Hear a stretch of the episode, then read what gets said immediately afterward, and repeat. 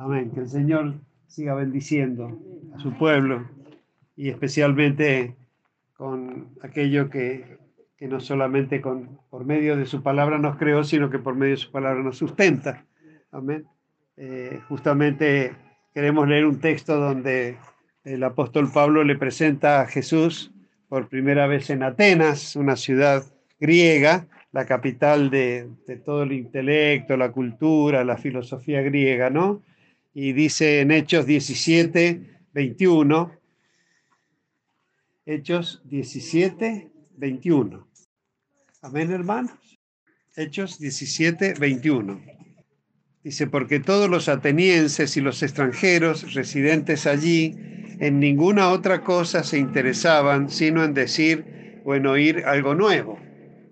Entonces Pablo, puesto en pie en medio del areópago, dijo, varones atenienses, en todo observo que sois muy religiosos, porque pasando y mirando vuestros santuarios, hallé también un altar en el cual estaba esta inscripción, al Dios no conocido.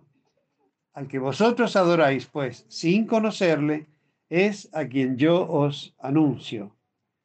El Dios que hizo el mundo y todas las cosas que en él hay, siendo Señor del cielo y de la tierra, no habita en templos hechos por manos humanas, ni es honrado por manos de hombres como si necesitase de algo, pues Él es quien da a todos vida y aliento y todas las cosas. Y de una sola sangre ha hecho todo el linaje de los hombres para que habiten sobre toda la faz de la tierra y les ha prefijado el orden de los tiempos y los límites de su habitación para que busquen a Dios si en alguna manera, palpando, pueden hallarle aunque ciertamente no está lejos de cada uno de nosotros. Amén.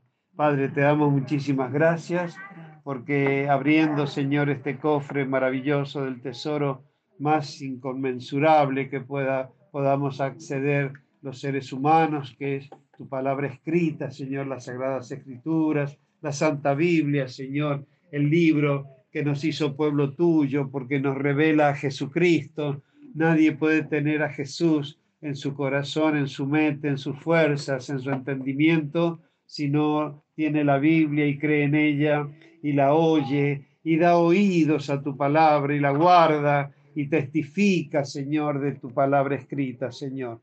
O sea, realmente tenemos a Cristo cuando estamos debidamente congregados, honrando, temiendo, guardando, Señor, temblando aún ante tu palabra, porque eres Dios que habla.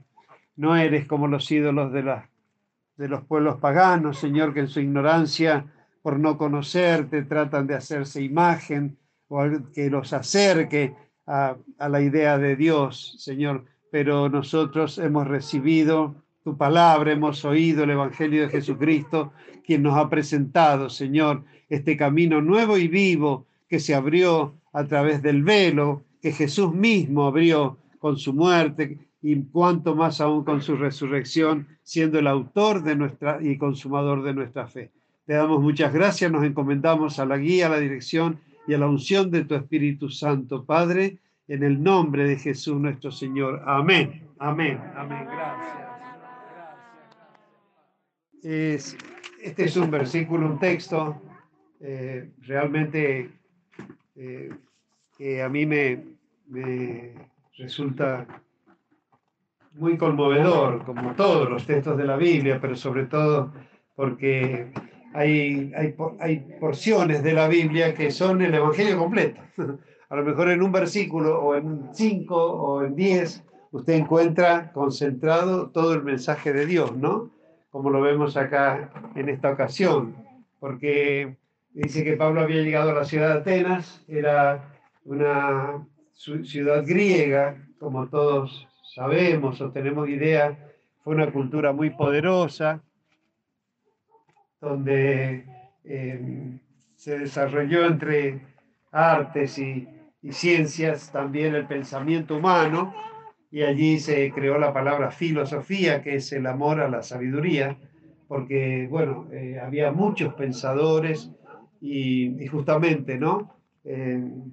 como, como una actividad humana, ¿no? Eh, así como el hombre hace ciencia o estudia y las ciencias describen las cosas creadas y los fenómenos las manifestaciones de la creación y de la naturaleza, de la misma manera también en la filosofía trata los pensamientos, las, las, corrientes de los pensamientos de, de toda la humanidad, ¿no?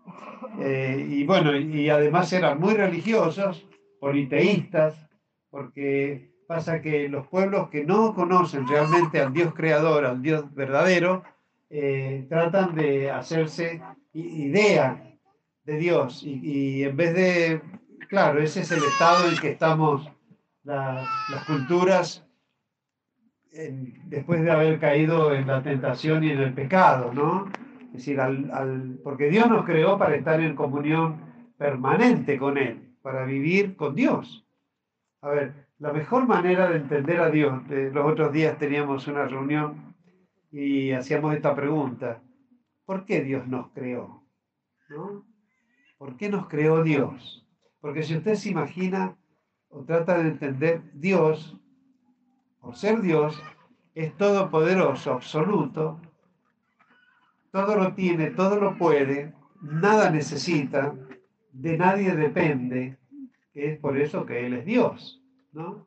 Entonces, cuando usted mira a la humanidad en este momento, una tierra convulsionada, contaminada, eh, casi destruida o al borde mismo de la destrucción, eh, con, llena de, seres humanos y de culturas y de pueblos donde eh, algunos hombres cayendo más y más en la maldad empiezan a explotar a su prójimo de llegar hasta aberraciones terribles como la esclavitud, sin cómo se puede pensar que alguien puede ser dueño de, la vida del otro ser humano, ¿no? Y tener absoluto poder y potestad.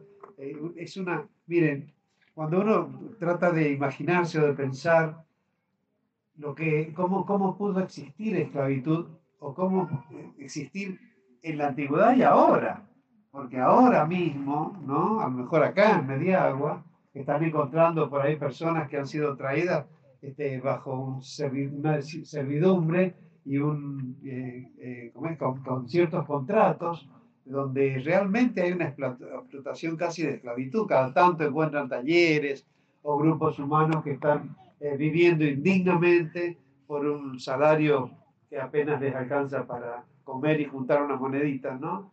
¿Cómo puede existir la esclavitud? ¿Cómo podemos imaginar que exista la esclavitud?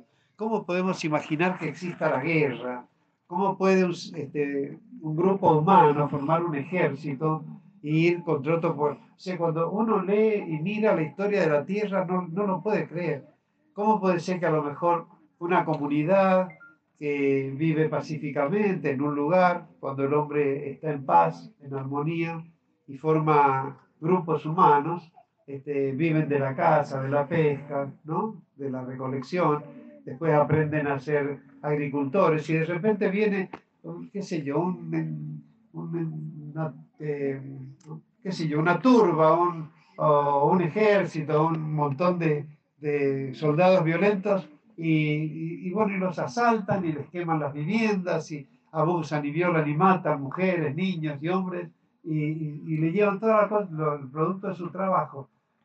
Eh, no sé si usted alguna vez, porque uno ve a veces una película, estamos en un lugar acá donde estamos lejos de esas cosas, salvo que se entere que alguien está en una situación de esclavitud, que yo digo a veces, este, cuando uno ve, cuando son las cosechas, yo esto lo doy por ejemplo en una finca donde trabajan hermanos nuestros, que traían eh, provincianos de otra provincia para hacer las cosechas, y les ponían eh, polietileno, ese polietileno negro abajo de las parras y, ahí, y ahí dormían y ahí vivían. No sé si usted ha visto lo que es el verano sanjuanino y acá en Mediagua y sobre todo en terrenos así como eh, parrales y demás, los mosquitos y, bueno, y toda suerte de, de alimañas y cómo podían estar viviendo en esa condición después de trabajar todo el día, ¿no? ¿Quién puede tener estómago para poner a su prójimo a, vivir en esa condición. Después, bueno, vinieron las leyes, cambiaron los gobiernos y un buen día, en un verano, resulta que había tráiler con habitaciones cuchetas, con tela mosquitera y baños químicos. Y yo digo, ¿cómo? Ahora lo pueden pagar y antes no lo podían pagar.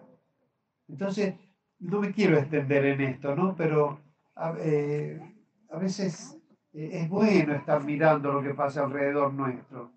Estamos en un mundo, nosotros acá estamos en una isla, eh, estamos como quien dice aislados, porque es raro que uno escuche que, que alguien lo robaron, siempre pasa, ¿no? Pero no como, por ejemplo, en, las, en las este, poblaciones del Gran Buenos Aires o de la capital de la zona metropolitana, que hay tanta densidad de población, ¿no? Y tanta desocupación, y tan, este, que viven a lo mejor en barrios donde no tienen cloacas, no tienen drenaje de, de aguas, donde un vecino no puede salir a la calle porque otro vecino o los hijos de otro vecino lo asaltan, ¿no? Eso ustedes constantemente están escuchando, ¿no? Cómo se este, prostituyen criaturas chicas, eh, cómo puede hacer que un, modo de subsistencia sea que eh, haya personas, seres humanos, que, que su trabajo sea hurgar en la basura. Si uno dice basura es un desecho, algo que que se descarta por basuras, ¿no es cierto? Que no sirve para nada, el que lo, lo tira, y, que haya personas que vayan a, revisar y no obstante siempre encontrarán cosas que pueden reciclar, ¿no es cierto?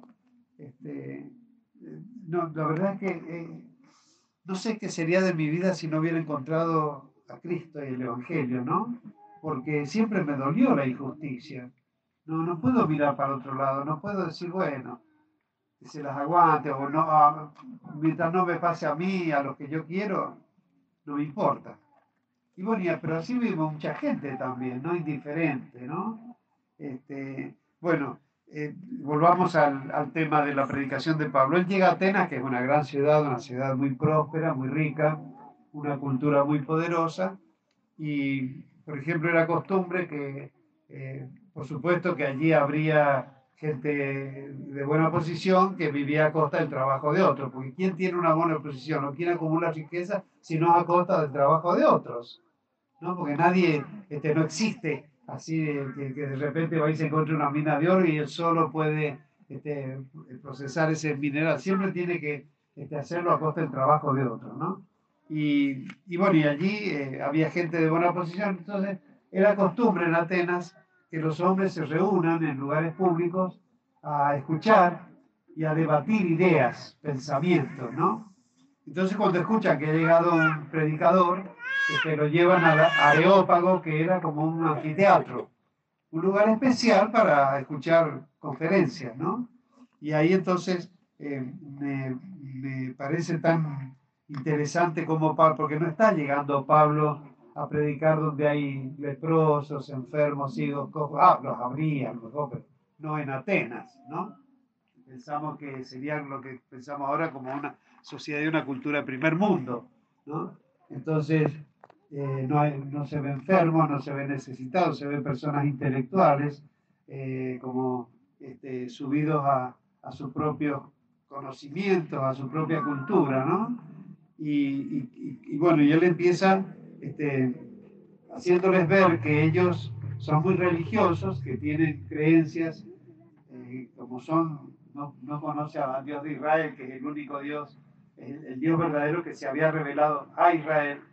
todo el resto de los pueblos eran paganos, eran politeístas, creían en, no, no, se daba el, el no se daba el, el monoteísmo que se llama creer en un solo Dios. ¿sí? en esas culturas, en todas las culturas, creen, qué sé yo, como no conocen al Creador, este, toman las criaturas como el sol, la luna, la tierra, el agua, el fuego, y le atribuyen este, divinidad. Y no, entonces adoran al sol, porque de verdad que el sol no, es importantísimo para la vida, el agua, la tierra, pero no son nuestros dioses. Si, Dios, si bien colaboran con la vida humana, pero no son. Bueno, y después hacen imágenes, ¿no? Entonces, bueno, a eso se refiere Pablo cuando dice en el versículo 23, pasando y mirando vuestros santuarios, allí también un altar en el, altar, un altar en el cual estaba esta inscripción, al Dios no conocido, porque ellos se hacían dioses a, a su necesidad. Necesitaban entender, no sé qué, el ciclo de la naturaleza y inventaban una diosa de la naturaleza. Y hacían la guerra, entonces inventaban el dios de la guerra. Este, eran comerciantes e inventaban el dios del comercio. Como la cultura en la que hemos nacido. El santito del trabajo, el santito, la santita de las tormentas, eh, qué sé yo, el santito que da novio. O sea, ve que es, exactamente es la, la misma.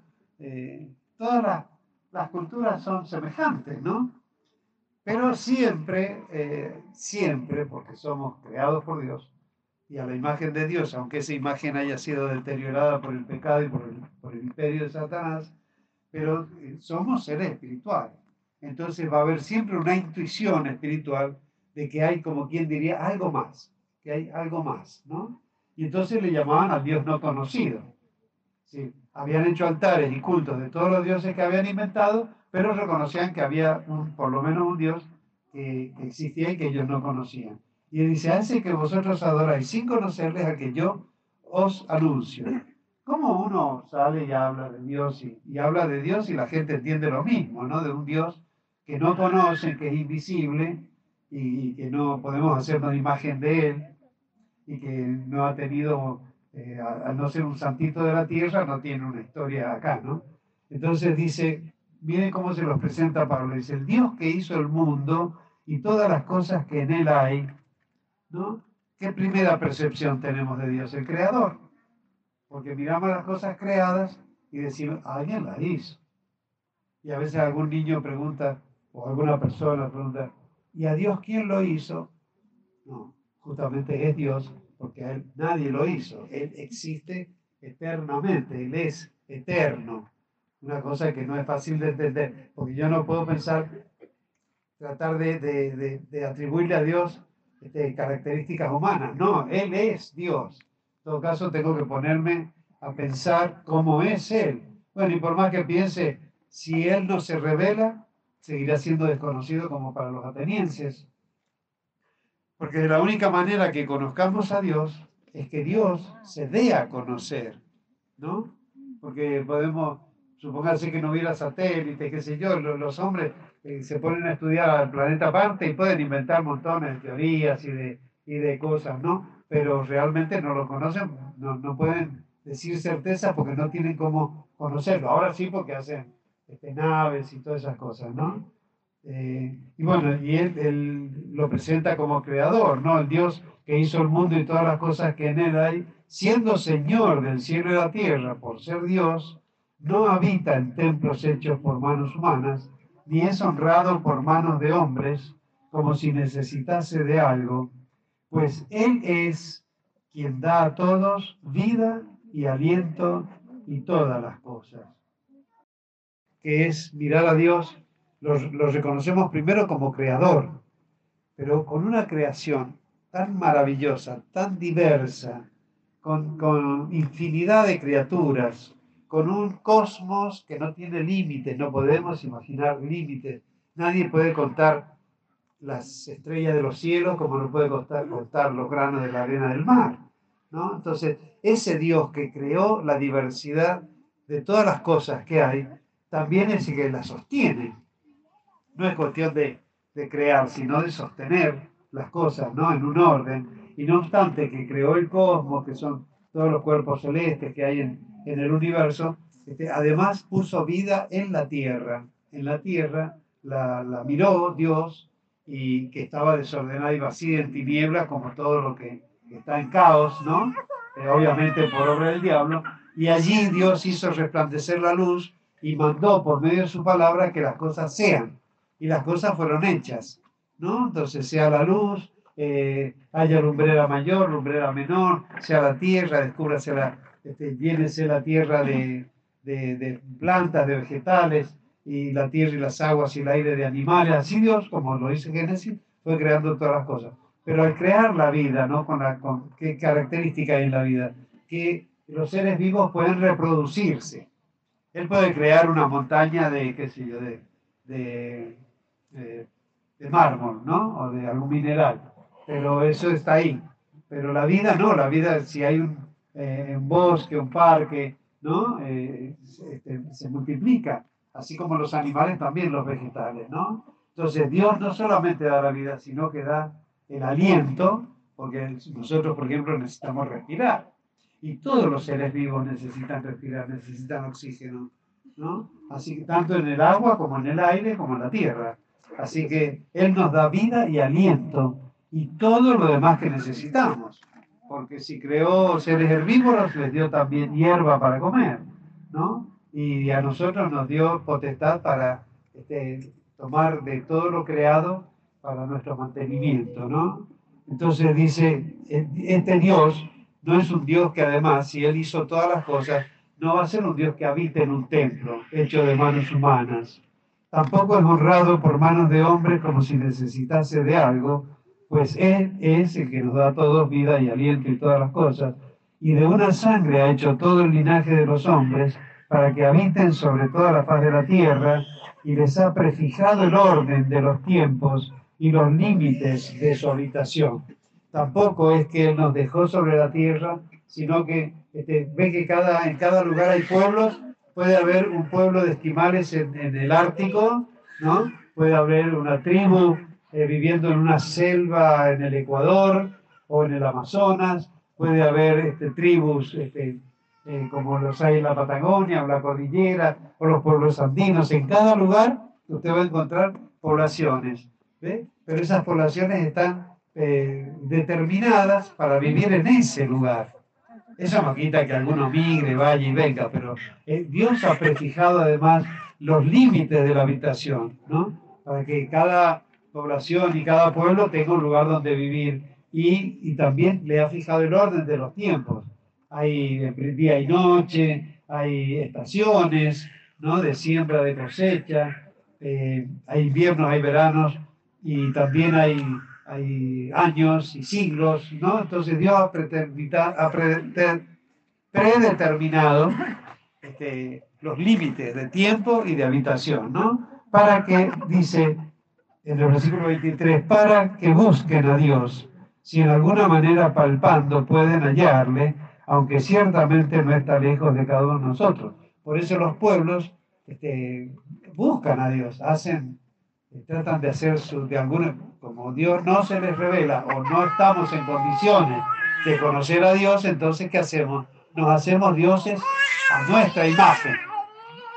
Y a veces con figuras de, de animales y cosas. Este, y, bueno, y como somos una humanidad caída, también dioses crueles de la guerra, dioses como tenían allí los pueblos donde llegó Israel, que sacrificaban sus niños a los dioses se llegar a ser sacrificio humano. Mire lo que es la terrible ignorancia en la que ha caído la humanidad, ¿no?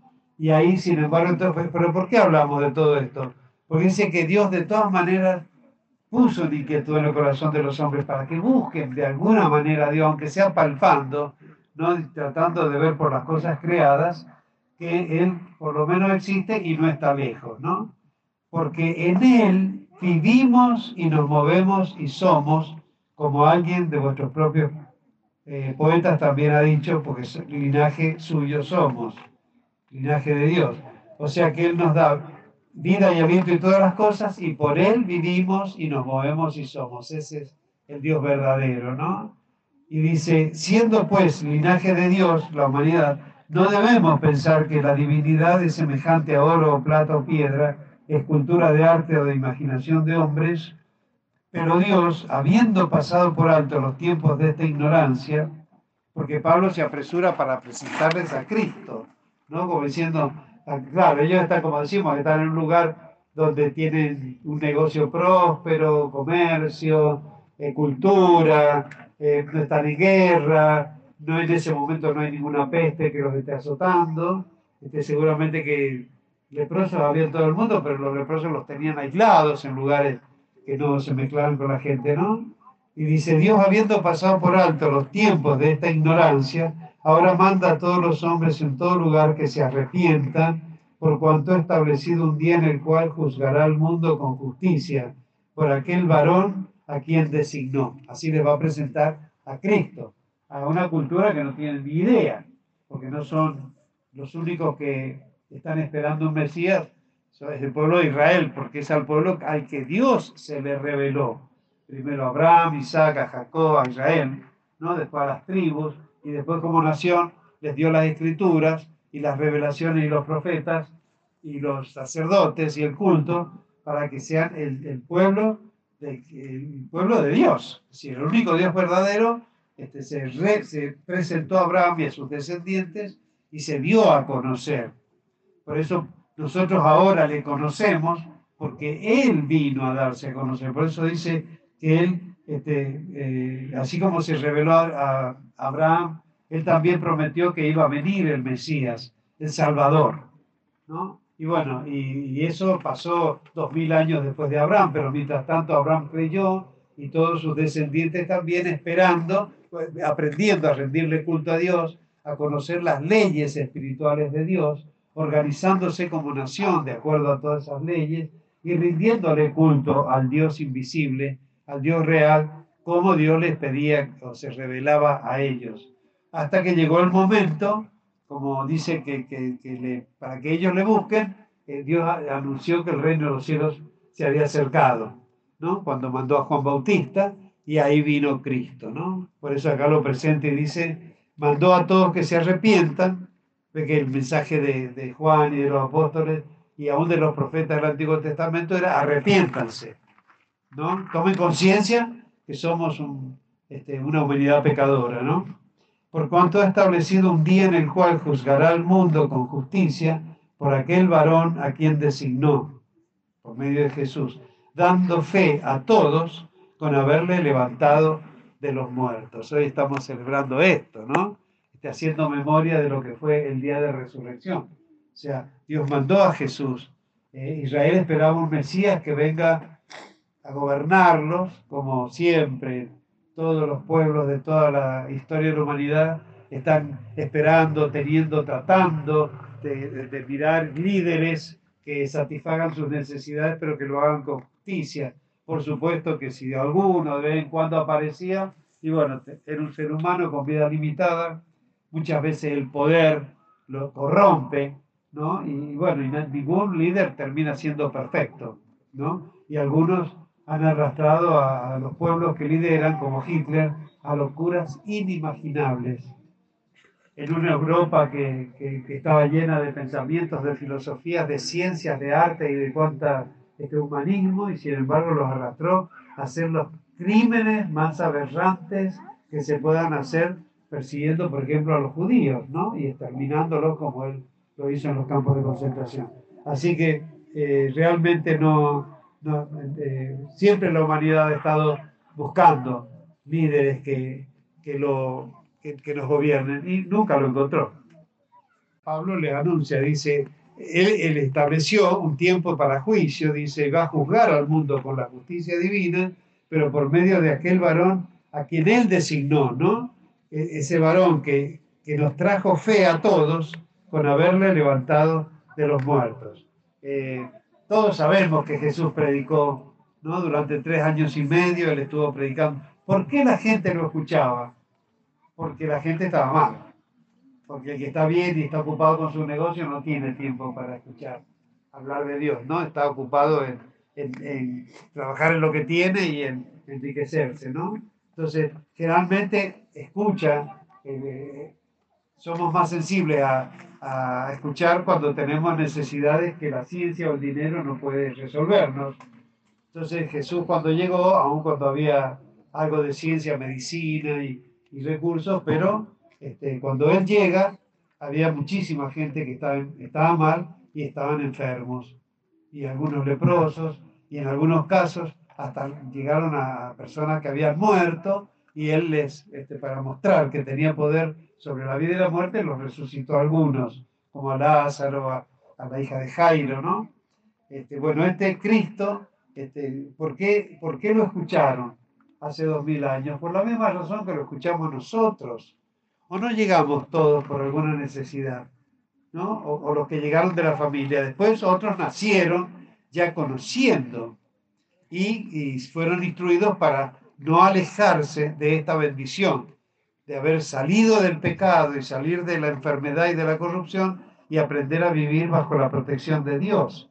Es lo que le enseñamos a nuestros hijos, a nuestros nietos, a los que han nacido en este camino, pero todos reconocemos que venimos de un mundo de pecado, ¿no? Y que después cuando miramos que en la creación que nos rodea, nunca, nunca sin Cristo, ven cómo son las civilizaciones, cada vez van peor, peor y cada vez generan corrupción y desvíos como está pasando ahora, este, con las cuestiones de género y con, ahora con las vacunas, porque yo pensaba y digo, eh, qué paradoja tan grande, ¿no? Que a lo mejor se estén comprando y poniendo vacunas y yo creo que al presidente lo habían vacunado, me parece, ¿no? Y sin embargo tiene COVID, ¿no? Y, yo no estoy ni siquiera hablando ni de política ni criticando, ni mucho menos, y me compadezco de que de, y oramos por las autoridades porque hay que estar en esos lugares gobernando pueblos difíciles, ¿no? Pero yo digo, qué paradoja terrible, ¿no es cierto? Porque se están poniendo vacunas, pero, pero ¿cómo puede haberse contagiado? Bueno, lo dejo como para que veamos que ni aún queriendo apoyarnos en la ciencia o queriendo tener un alivio, este, es, este, eh, la ciencia es infalible, no lo es. ¿no? Así que eh, volvemos a, mirar a este hombre que Pablo le estaba presentando a los atenienses. Por supuesto, era la primera vez, dicen que cuando oyeron de la resurrección de los muertos, unos se burlaban y otros decían, ya te oiremos acerca de esto otra vez, porque ni por cerca estaba en el pensamiento de ellos plantearse el tema de la resurrección. Al menos no les preocupaba el tema de la muerte, porque aún en filosofía la muerte es un tema y la eternidad también.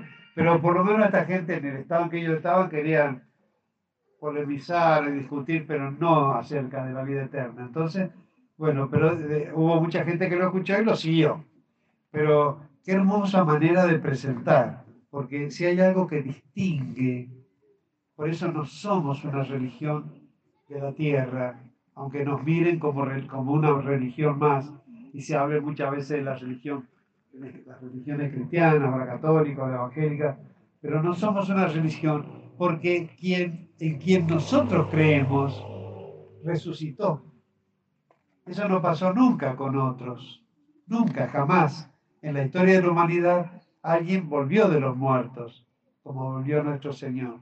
Y si nosotros creemos en él, porque usted dice, ¿cómo puede ser que dos mil años después, ¿no? De, alguien tan insignificante, tan limitado, que predicó nada más que en su pequeño país, a su, solamente su pueblo, y sin embargo haya trascendido los milenios, los siglos, y haya trascendido los continentes y haya llegado a toda la tierra a enseñarse del nombre de Jesús, ¿no? Este, y eso es lo que, en primer lugar, eh, proviene por el poder de su resurrección. Primero lo escuchamos, pero lo podemos creer porque eso es lo que al resucitar de entre los muertos, esa, Él produce la fe. Si no, sería una religión más. Repetiríamos como todas las religiones del mundo un montón de creencias, pero ¿qué nos hace a nosotros? No una religión, sino una vida victoriosa, ¿Por qué? Porque Dios nos enseña a vivir.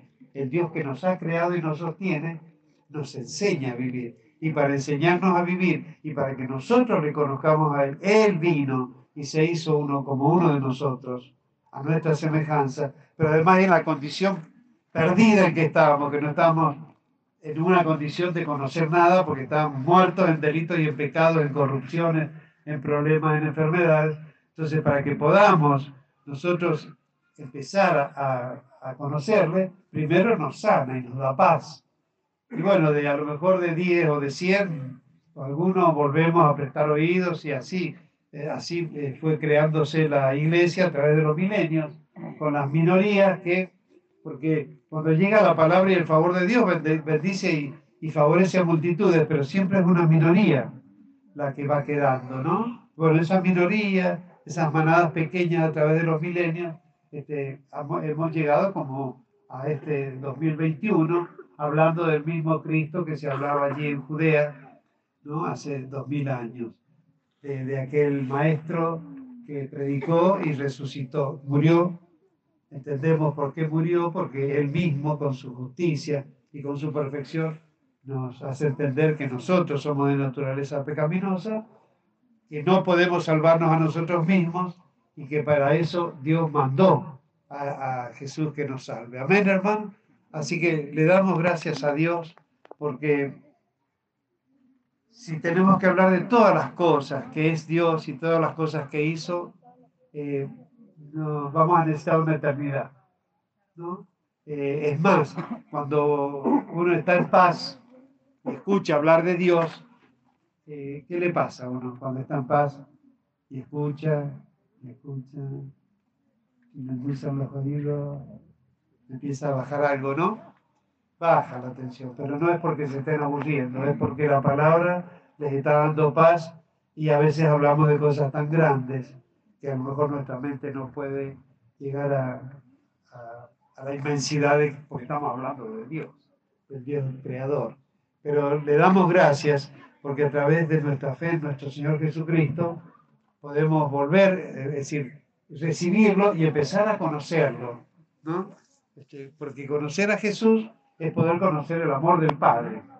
Así que le damos gracias a este Dios Todopoderoso que nos creó y nos sostiene por haber venido, por haber visitado a la humanidad, como dice el libro de, Timoteo, tan hermoso que lo, lo, expresa el misterio de la piedad, de Timoteo capítulo 2, no, capítulo 3, versículo 14 dice, esto te escribo aunque tengo la esperanza de ir pronto a verte para que si tardo, sepáis cómo, sepas, sepas cómo debes conducirte en la casa de Dios, que es la iglesia del Dios viviente, columna y baluarte de la verdad. E indiscutiblemente, grande es el misterio de la piedad, que es el siguiente. Dios fue manifestado en carne. ¿Quiere decirlo conmigo? Dios fue manifestado en carne justificado en el Espíritu, visto de los ángeles, predicado a los gentiles, creído en el mundo, recibido arriba en gloria. ¿No? Como son seis versículos, seis frases que predican todo el Evangelio, ¿no? Dios fue manifestado en carne, justificado en el Espíritu, visto de los ángeles, creído en el mundo, predicado a los gentiles, creído en el mundo y recibido arriba en gloria. Con estas seis frases se presenta la revelación de Dios y a Jesucristo. Así que le damos muchas gracias por, por esta conmemoración que hacemos de su vida, de su pasión, de su muerte en la cruz del Calvario y luego de su resurrección. Y reconocer que Él, al resucitar, es el autor de nuestra fe. Amén, hermano no solamente con el Padre y el Espíritu Santo es el autor de nuestra vida, sino que Él es también el autor de nuestra salvación, el Cordero de Dios que quita el pecado del mundo, y es el autor y consumador de nuestra fe. Es hermoso, como lo cantábamos en el coro, ¿no? Eres el más hermoso de los hijos de los hombres, la gracia se derramó en tus labios, ¿no? Este, que podamos mirar a, Jesús y conocerle cada día más y no por pelín, porque aún siempre se, ha tratado de hacer imágenes de Jesús, ¿no? Lo presentan, no sé por qué lo hacen con pelo largo, porque no era costumbre del pueblo de Israel que los varones usaran el cabello largo, como lo dice la Biblia y, lo dicen los apóstoles de la época de Jesús. Este, y, y, bueno, hay tantas maneras, pero cuando lo conocemos por revelación, porque Él vino, porque su espíritu vino, y nos mostró a Cristo, uno no, no, puede encontrar una sola imagen que uno se pueda quedarla mirando. ¿No les ha pasado? Uno puede ver mil imágenes, pero no se queda con ninguna. Es que ninguna, este, es que no, es que es del Espíritu. Es decir, ya sabemos que Dios es Espíritu, que su Espíritu es el que nos da la, el aliento y la vida de todas las cosas, ¿no? Nos sostiene su Espíritu, porque el Espíritu es la mejor manera de imaginar el espíritu es imaginar el aire. El aire nos rodea, nos inunda, nos llena los pulmones de vida, de aliento, ¿no? Así es Dios sosteniendo nuestras vidas, ¿no? Y no, no hay imagen que pueda satisfacernos. Así que, pero sí eh, podemos entender que, que por la historia que traemos de milenios y milenios, estábamos todos condenados a la destrucción, como pasó en, eh, en el diluvio, como pasó con Sodoma y Gomorra, como cayeron todas las grandes civilizaciones, ¿no? porque siempre se levantaban grandes imperios y después, hasta que empezaba la decadencia, venía otro imperio y lo dominaba. ¿no? Y siempre Israel ahí sobreviviendo. ¿no? Primero los egipcios, después los asirios, después los caldeos, los medos, persas, los griegos, los romanos, y así se levantan y caen los imperios y las culturas grandes, poderosas, ¿no? Pero sin embargo Israel siempre fue transitando, este, perdurando, permaneciendo, guardando este tesoro tan grande que las escrituras y la fe en nuestro Dios, hasta que llegó el tiempo y Dios se hizo hombre para ser el rey también de Israel. Así que como nosotros no estamos para buscar a Dios por los sentidos, este, no me planteo si, si las cosas de Dios me divierten, me son entretenidas, si me emocionan o me aburren, porque la fe no es para sentirla. La fe es creer, es una decisión del corazón, decir, elijo, primero conozco, después me doy cuenta que tengo la libertad de elegir de elegir, ¿no es cierto? Y cuando conocemos cómo es Dios a través de Jesucristo, lo empezamos a elegir como primero Salvador y Sanador y después como Señor, lo elegimos. Y en esa libertad con que Él nos hace libres, podemos seguir, proseguir conociendo a Dios. Y ya bueno, se da esto tan hermoso al revés de la corriente del mundo, que en vez de tratar de explotar o de hacer eh, vivir a costa de otros, ¿no? Este, pienso en servir a otros, en ser de bendición para otros.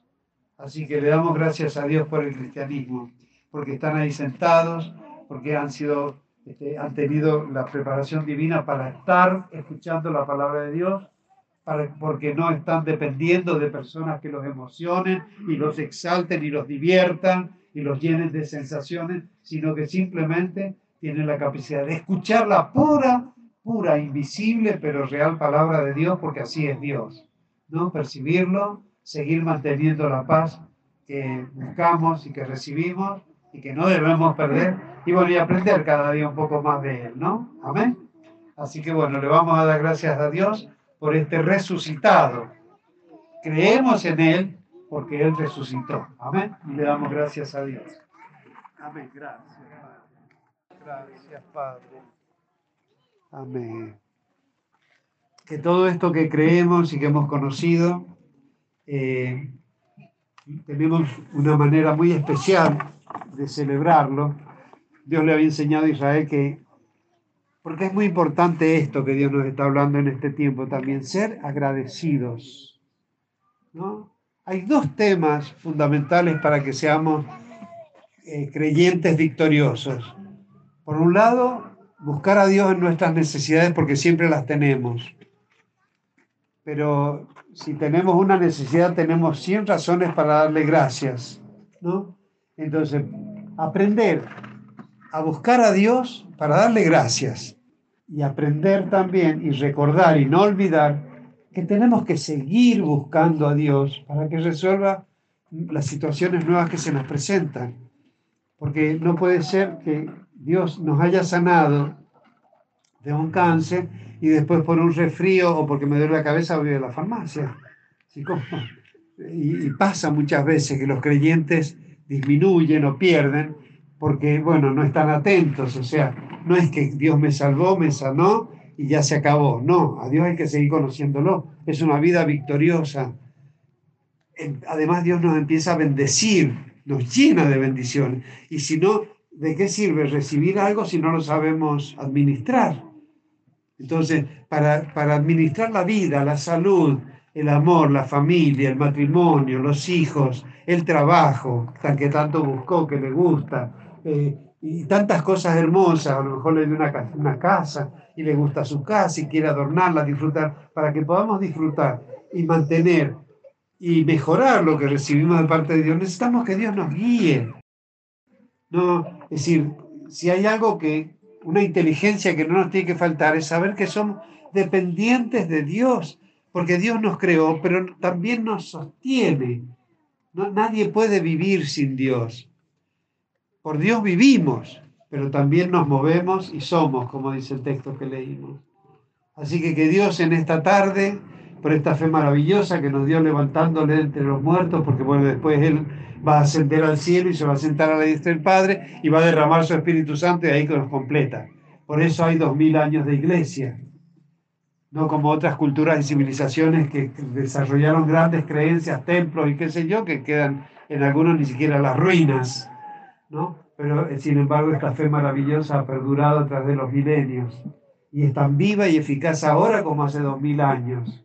Así que le damos gracias a Dios, pero gracias porque nuestro Dios se mantiene presente en medio nuestro, ¿no? Eh, decíamos que para qué Dios nos ha creado y, y buceando y sondeando la vida, o por decir, por ejemplo, una pareja se conoce, se reconocen que se aman, porque puede ser que se gusten y se gusten en un plano físico, pero, cuando, pero como no somos solamente carne, sino este, alma y espíritu, entonces cuando una pareja se da cuenta, y por eso hay que tener salud espiritual, ¿no? Porque este, estamos, venimos de una cultura muy enferma, pero si se da cuenta que pueden formar un matrimonio y lo van a hacer y se van a ordenar, pero después no les va a bastar ser dos personas felices, porque según la naturaleza, ¿qué viene después? Querer tener hijos. Y pero, pero yo escuché mi familia, mi, mi, mamá contaba, mis hermanas, mi tía, qué sé yo, lo que es el embarazo, los dolores del parto, crear un hijo, que no, no hay caso, no hay caso.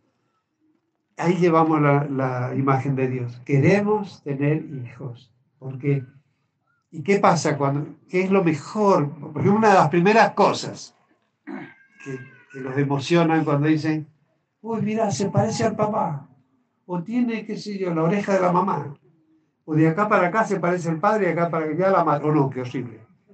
No, más vale así.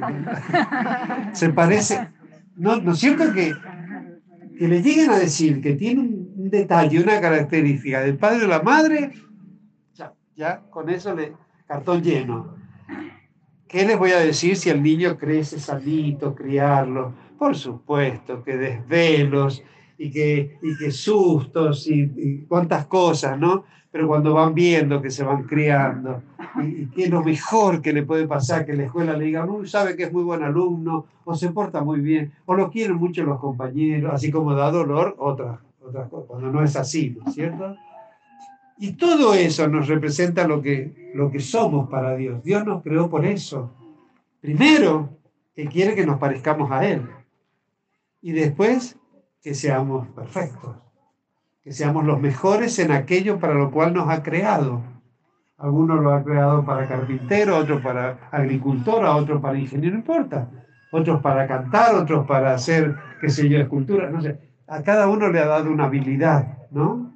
Pero este, en, aquello en que, que nos ha dado una vocación y un talento, queremos ser los mejores. No mejor que el otro, mejor que yo mismo, superarme, porque la, la, la comparación trae envidia, cosas que no son de Dios. Así que bueno, le damos gracias a Dios porque Dios nos ha creado para tener hijos, pero hijos que le alegren, hijos que reflejen la imagen de Dios. Y bueno, para eso estemos atentos a ver cómo Él nos, nos guía y nos enseña a ser buenos hijos, linaje suyo. Por eso hay dos cosas fundamentales que tienen que grabadas, quedar grabadas en estas Pascuas 2021. Gran milagro, porque no las pudimos celebrar el año pasado, no llegamos a Pascua. No, pudimos celebrar. No, podíamos, casi poco menos que no podíamos estar ni con la familia.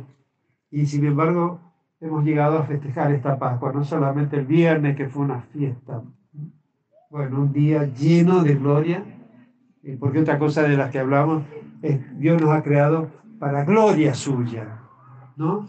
Así, para, para que eh, se diga, mira, tienen este, esta característica, es bueno como Dios es bueno, eh, es generoso como Dios es generoso, eh, da amor como Dios da amor, es santo como Dios es santo, ¿no? No hay nada que alegre más a Dios que, que nos parezcamos cada día más a Él.